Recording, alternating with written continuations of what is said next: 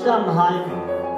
Die politischen Gefangenen Andreas Bader, Gudrun Enslin und Jan-Karl Raspe wurden am 18.10.1977 tot in ihren Zellen aufgefunden, Irmgard Möller schwer verletzt. Ein Blick in die damalige linke Presse soll vermitteln, wie auf diese bis heute ungeklärten Tode reagiert wurde. Jahre, inzwischen kann man schon sagen jahrzehntelang, war es so etwas wie eine Glaubensfrage. War es Mord oder war es Selbstmord? Am Morgen des 18. Oktober 1977 wurden die RAF-Mitglieder Jan-Karl Raspe, Gudrun Enslin und Andreas Bader tot in ihren Zellen aufgefunden. Irmgard Möller war schwer verletzt. Die offizielle Version stand schon fest, bevor noch GutachterInnen die Toten zu Gesicht bekamen. Selbstmord. Die bundesdeutsche Linke dagegen war sich einig. Es war Mord. Schließlich war nicht nur im Krisenstab der Bundesregierung über sogenannte exotische Lösungen nachgedacht worden. Die Terroristen hat zwar auf ihrem Höhepunkt. Heute sind die Todesumstände nach wie vor ungeklärt. Eine Initiative fordert deshalb, wichtige Archive zu öffnen und Akten wie Abhörprotokolle aus Stammheim oder Protokolle der Krisenstabssitzungen zugänglich zu machen. Nicht nur, um die Todesumstände aufzuklären. Die Initiative weist in ihrer Erklärung auch auf die politische Dimension hin. Anlässlich des Jahrestages wirft Radio Dreieckland heute einen Blick in die linke Presse des Jahres 1977, genauer in Artikel der drei linken Presseorgane Arbeiterkampf, Courage und Pflasterstrand vom Oktober 1977. Wie reagierte die damalige linke Presse auf die bis heute ungeklärten Tode in Stammheim? Die linke Presse reagiert natürlich relativ entsetzt auf die Ereignisse am 18. Oktober 1977. Der allgemeine Tenor auf den äh, Titelblättern ist, wir glauben nicht an Selbstmord. So titelt zum Beispiel der Arbeiterkampf, die Kommunistische Volkszeitung äh, gibt ein Plakat raus. Das lautet, ob so oder so, das sind KZ-Methoden. Auf dem Plakat sieht man äh, zwei Bilder.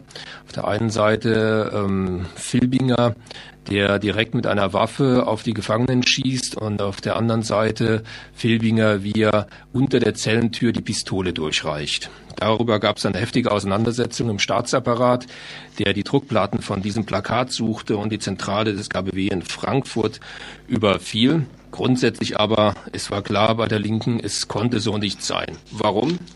Der Arbeiterkampf zitiert auf einer ganzen Seite warum er nicht glaubt, dass in Stammheim ein Selbstmord stattgefunden hat und überschreibt diesen äh, Artikel mit das Wunder von Stammheim, weil in Stammheim wären verschiedene Wunder vorgekommen. Also als erstes, äh, wie kommen die Waffen in diese Zellen rein? Wie konnten sich die Gefangenen äh, mit verschiedenen äh, Gegenständen äh, selbst diese Wunden zufügen? Als kurze ähm, Einschätzungen von diesen ganzen Ereignissen äh, zitiert der Arbeiterkampf zum Beispiel die Tatsache, dass Gudrun Enslin sich mit einem Anschlusskabel ihres Plattenspielers erhängt haben soll. Dazu schreiben sie dann, sie zitieren Bild vom 15.10. Bild sagt, ähm, sie, die Gefangenen, langweilen sich ohne Plattenspieler, Radio und Zeitungen und die Rhein-Neckar-Zeitung schreibt, dass entsprechend dem Kontaktsperregesetz, das seit dem 5. September wirkt, sämtliche, jetzt kommt ein Zitat aus dieser Zeitschrift, Radiogeräte, Schallplattenspieler und verschiedene andere elektrische Geräte sichergestellt hergestellt wurden. Also diese Gegenstände sind weg. Die Waffen, Pistole von Andreas Bader zum Beispiel, soll auch in einem Plattenspieler versteckt worden sein. Alle diese Berichte worauf die sich beziehen, der Arbeiterkampf und andere Zeitungen, die das erwähnen, gehen eben aus äh, von dem ersten Untersuchungsbericht der Bundesanwaltschaft, wo diese Sachen zitiert werden und das macht natürlich sehr stutzig. Kein Wunder, dass die Linke sagt, da kann irgendwas nicht stimmen. Und das Interessante ist ja im Grunde, dass bis heute diese Geschichte nicht geklärt ist. Die Jungle World von heute ähm, ruft auf, macht endlich die Archive auf. Das war die erste Einschätzung der ähm, linken Presse, die also da am Schwanken ist. Und vielleicht noch interessant, ein Zitat aus der Courage. Die erschienen allerdings schon vorher, und zwar Wochen vorher. Und die beschreiben dort ein Ereignis in dem Gefängnis in Stammheim. Dort zitieren sie dann in diesem Artikel Ingrid Schubert. Die sagt, Montagmorgen ist alles auf Totalkonfrontation angelegt. Ab halb zehn stehen die Grünen im Trakt, belauern jede Bewegung. Während der halbstündigen Auseinandersetzung darum, ob sie sich zurückziehen, stehen Nusser, Bubak und so weiter hinter dem Vorhang und lauschen. Darunter auch der kleine wieselartige Pockennarbige, der in der Kantine offen damit geprahlt hat, dass er raufgeht und Andreas in der Zelle abknallt. Das, das wird einen Monat vor den Ereignissen veröffentlicht. Also es ist äh, kein Wunder, dass die Linke halt dort einige Probleme mit dem Ereignis hat.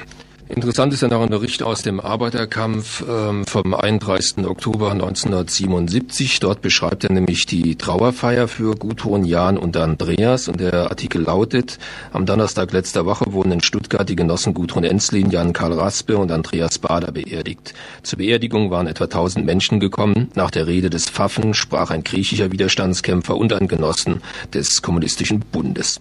Es wurden mehrere Erklärungen der IAA verlesen, neben einigen Transparenten, die den Tod der drei Genossen als Mord bezeichneten, waren noch einige schwarze und rote Fahnen zu sehen. Die Beerdigung verlief sehr ruhig. Bereits während der Ansprachen zeigte sich immer offener das immense Bullenaufgebot, das um den Friedhof herum zusammengezogen worden war insgesamt über 1000 Bullen. Beim Abmarsch der trauernden Genossen fuhr in einem Waldstück ein ziviler Bullenwagen von hinten in den Zug hinein, verletzte einige Leute.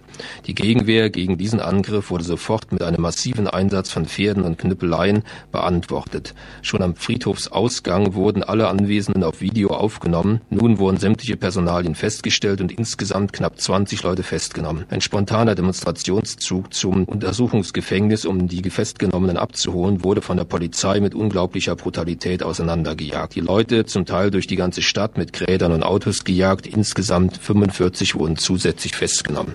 Soweit also ein Bericht aus dem Arbeiterkampf vom Oktober über die Trauerfeier für Gudrun, Jan und Andreas. Es zeigt doch nochmal die unheimlich angespannte Situation, die in diesen Monaten dort herrschte. Also schon vor der eigentlichen Schleierentführung am 5. September war ja eine extrem zuge, zugespitzte Situation. Es gab die Verbotsdrohung gegen die kommunistischen Parteien, permanente Razzien bei äh, linken Buchläden, in Druckereien und sonst was. Und in der Situation, die ja im Grunde ja schon das ganze Jahr 77 anhielt, beginnt natürlich jetzt innerhalb der Linken eine Auseinandersetzung der linken fortschrittlichen Kräfte, eine Auseinandersetzung, wie es eigentlich weitergehen kann. Im Pflasterstrand, dem Zentralorgan der Frankfurter Spontis, organisiert vor allen Dingen von Daniel Cohn-Bendit und Joschka Fischer beginnt schon im September, also praktisch kurz nach, dem, nach der Schleierentführung, eine Auseinandersetzung. Wo stehen wir jetzt mit der Feststellung, dass die Linke im Grunde nur noch ähm, in innerer Emigration oder in bewaffneten Kampf abrutschen kann? Man stellt fest, dass eben dieser Kampf nicht gewonnen werden kann. Der kann praktisch nur als äh, Leiche beendigt werden, ohne Ziel